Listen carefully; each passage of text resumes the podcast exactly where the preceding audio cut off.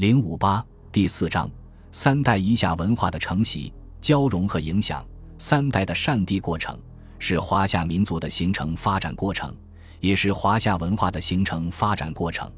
三代文化相因损益，夏文化和蛮、夷、戎、狄文化不断交融、吸收、影响、碰撞，不断像滚雪球一样的扩大。用夏变夷者夷之，夷而近于中国，则中国之。到了春秋战国，齐、晋、燕、秦尽灭北方夷狄，本是蛮。夷的楚、吴、越并吞南方诸多蛮夷，而与三晋、燕、齐、秦并列七雄，统称关代之国，标志着华夏民族和华夏文化进入了兴盛时期。这一个发展过程，考古文化体现的比较清楚。第一节，夏文化与中原龙山文化和二里岗早商文化的承袭叠压关系。上文说过，实际上，远在统一的王朝形成之前。在后来成为夏商周政治中心的中原地区，早期的华夏民族和华夏文化就已经在戎、狄、蛮、夷的斗争融合中诞生了。从考古文化看，在距今五千年到四千年我国新石器时代，以山西南部、河南西部、陕西、河南、山西三省交汇处为中心的广阔地区内。经过过度承继仰韶文化而来的中原龙山文化，已成为该地区有地区特点的主流文化。按照古史传说，这个时期正是黄帝、炎帝、太昊、蚩尤等黄河中下游东西两个氏族集团在中原斗争、融合结成联盟的时期。这种考古文化与古史传说的吻合，反映了当时华夏氏族部落集团和东夷氏族部落集团在中原文化的统一。这种统一既有华夏氏族部落集团文化与东夷氏族部落集团文化融合的因素，也有二者与当地文化融合、被当地文化同化的因素。这对我国古代文明国家的形成有决定意义的影响。以黄河中游为中心的中原文化区域是经过仰韶文化和龙山文化两个阶段的发展而进入文明社会的门槛的。二十世纪三十年代，自从甲骨文证明了。《史记·殷本纪》所记商王事迹的正确性后，史学家和考古学家就开始推断，《史记·夏本纪》记载的事迹也应该是可信的。当时有不少人认为，仰韶文化或龙山文化就是夏文化。二十世纪五十年代以后，中原地区大规模的考古调查和发掘，使人们对中原地区诸原始文化的面貌、特征、分期和地域分布等有了比较深入的了解。郑州二里岗商代早期遗址的发掘，披露了比安阳殷墟更早的商代遗存，在时间上缩短了与夏代的距离。一九五零年后，早于二里岗的二里头文化被发现，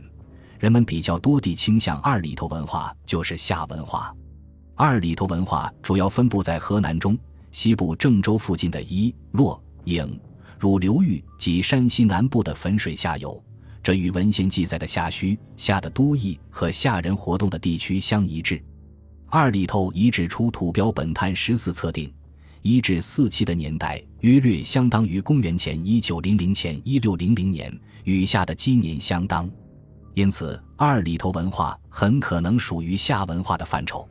夏文化是一个包括民族、王朝、地域、文化等范畴的概念。因为以山西夏县东夏冯遗址为代表的晋南地区二里头文化遗存与豫西地区的二里头文化在面貌上有一定的差异，所以考古学家一般称晋南地区的二里头文化分为东夏冯类型，豫西的二里头文化称二里头类型。青铜器的大量铸造和使用是二里头文化的重要特征之一。二里头文化青铜器主要有礼器、乐器、兵器。木工工具等，但并不用来制造农业生产工具。这时的农业生产工具主体仍然是石器、骨器、棒器、角器，这是中国青铜文化的一个重要特点。二里头铸铜工艺技术较为复杂，说明它已经经历了较长时间的发展阶段，而不是初始阶段。二里头文化发现了大型的宫殿建筑遗址数十处，其中一号宫殿遗址是宗庙建筑遗址。二号宫殿遗址布局呈正南正北向中轴线分布，殿堂由堂、武、亭、门等单位组成，主体建筑下有基座，上为四阿式屋顶的宫室、回廊，从形制到结构都体现出当时的建筑技术已经达到了一定的水平。二里头文化晚期的陶器上多有刻画符号，有的符号专家以为是当时的文字。二里头文化是在继承中原河南龙山文化的基础上，吸收了周围其他文化的一些因素而发展起来的。河南龙山文化、二里头文化与二里岗早商文化，在中原地区很多遗址中都有直接或间接的层位叠压关系，因此。我们基本上可以说，夏文化是中原文化从仰韶文化晚期开始不断吸收、融合周围地区的文化，逐渐形成的。河南龙山文化时期的中原文化，大体与我国古代传说中的黄帝相当，因此我们可以把它看成是更早期的华夏文化。早期的华夏文化也好，晚期的华夏文化也好，它们都是一个多民族文化的融合体。所不同的是。由于远古时期中原文化较其他文化具有更多的优势，所以最早的国家会在这里诞育形成。一九八三年，中国社会科学院考古所在里偃师二里头遗址几公里远的石香沟，发现了一座叫二里岗碗但早于郑州商城的商代城邑。专家们以为该城是商汤所居的西伯或太甲时期的离宫。这位二里头文化就是夏文化的说法，提供了有力的证据。二里头文化在豫东、晋南及晋南、鄂北、陕东地区都有发现，分布范围与河南龙山文化的分布范围大体重合。二里头文化不仅分布广泛，